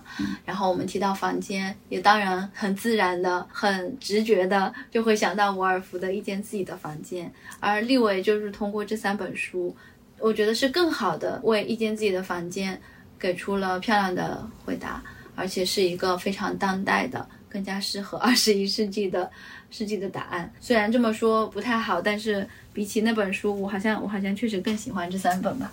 那最后我们就其实都聊的差不多了，可以可以回顾一下我们当时为什么非要做这期节目呢？你还记得我们敲定要把立维的三本书聊成一期节目的是什么时候吗？九月份就敲定。对的，现在已经是二零二四年了。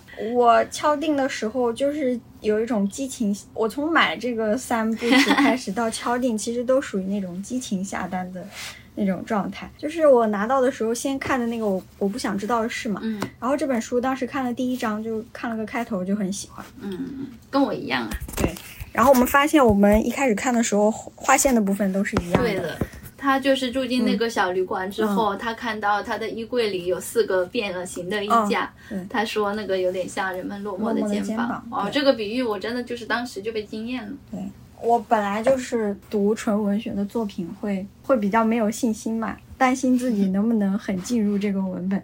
但是我觉得，因为利维他的写作，我们刚刚一直有提到，就是二十一世纪的物质生活，嗯他会有很多很具象的、很落地的那种描写，所以感觉离我们每个人的生活都特别近，嗯，就让我很容易进入他的文本。这个也是我觉得会很很快的就敲定要聊的一个原因，就是当时决定的时候，心里面没有给自己设太多阻碍。我就是那个提议给树总的人，然后树总 一口答应，好。就是在九月初的时候，我当时的状态其实差不多也是刚读完了《我不想知道的事》这一本嘛，也也跟树总差不多了。我最被打动的就是第一页我就被打动了，就是那个主题的事情。其实我们之前节目也有提到过嘛，虽然是一种未知的情绪，但是这种对于情绪的描述又很到位，就非常的能够让我共情。然后我再读到后面，利维写到他在就是他拿到那个小旅馆里面的很多东西里有一本在波兰写下的笔记本，他又写到那个笔记本上的一些事件，包括他在飞机上面那个波兰那个航班给他准备的那个午餐的餐谱，嗯。以及那个航班上的乘客的状态，波兰航空里面的空姐的状态，又怎么样转化到他的小说《游泳回家》里面的时候，我就觉得他其实是在教我 怎么样留住当下，怎么样就是就是把自己生活中碰到的东西转化成小说里的物件。他在教我怎么写小说，然后我就觉得哇，真的很有意思，而且很有道理。我们确实可以通过这种方法来完成自己的写作。然后我当时就很有很被这个触动，我立刻想拿起一个笔记本记录下我当时的心情，但是我没有这样做，因为我太懒了。但但这个确实很触动我。然后另外还有一个就是，也是他在第一章里面有提到，有一个演员叫做索菲亚，一个老演员，他对年轻的演员所说的一番话。然后他们当时有提到犹豫这个状态，嗯，他就说，我们心怀期盼的时候，总会犹豫不决。在我的戏剧中，我想把这份犹豫表现出来，而不是隐藏起来。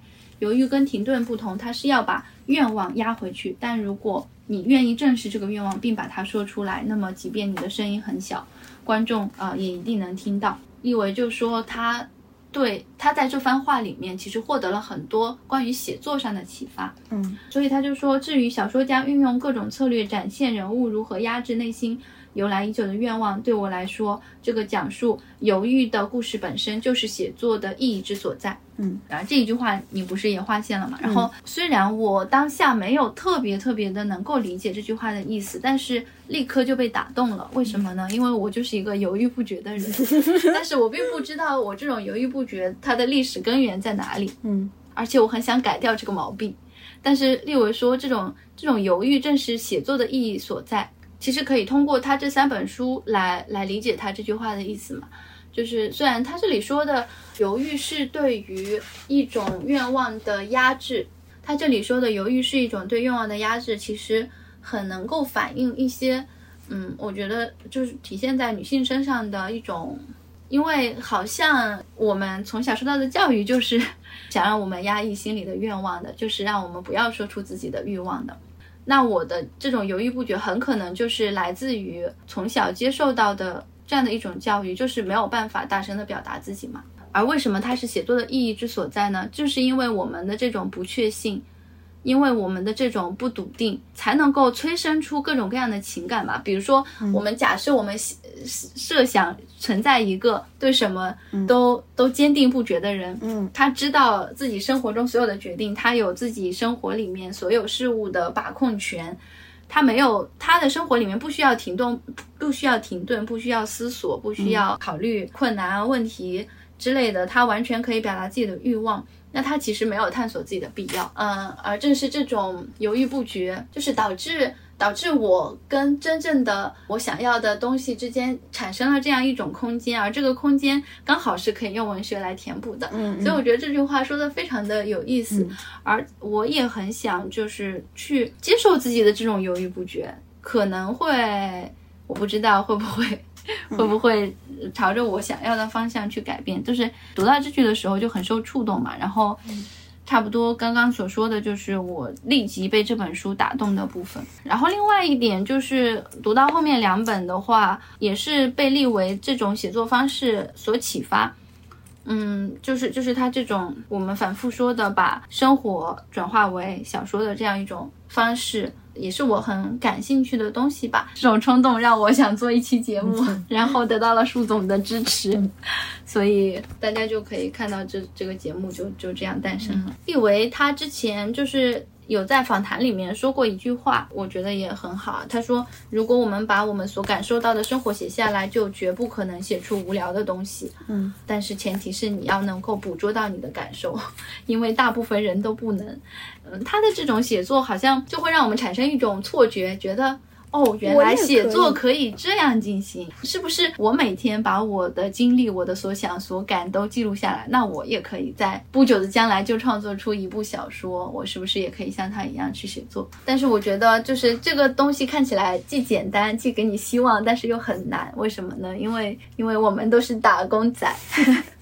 就像立伟所说的，前提是你要能捕捉到你的感受。而我要必须坦诚的说，做这期节目其实对我来说是一个比较痛苦的过程。我们刚刚也说了，这期节目我们在九月份的时候就打算做了，并且在上一期个文学书单里面有承诺说我们十一月底就会更新。嗯，但为什么要拖到二零二四年呢？因为我们是打工仔，就是。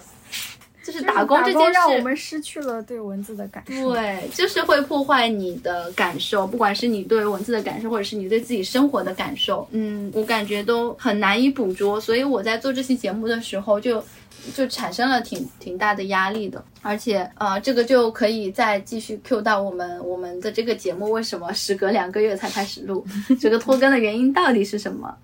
其实是差不多，我可能在十一月底的时候就生病了嘛。嗯，当时是得了那个那个那个甲流，不知道为什么今年就就生病很多。十一月初，当时录节目的时候，我的嗓子还是哑的，因为刚从一个一场感冒里面差不多恢复过来。当时树总还说我有很 很强的气泡音，其实因为嗯就是感冒的原因，没想到十月下旬我又又生病了。这个十一月下旬就生病了之后就没法录节目嘛，没法录节目的话，那就不就丝滑进入十二月了嘛。就是树总在朋友圈发了一个哦小小声明，说可能十一月就没有节目了。结果到了十二月，树总就开始疯狂的进入加班模式。我本来刚看这本书的时候是九月份，当时读到开头的时候，我感觉那个时候我还是至少对这本书的文字还是比较，就还是有感觉的吧，所以自己会在那画线呀什么的，也很激情的就说要做。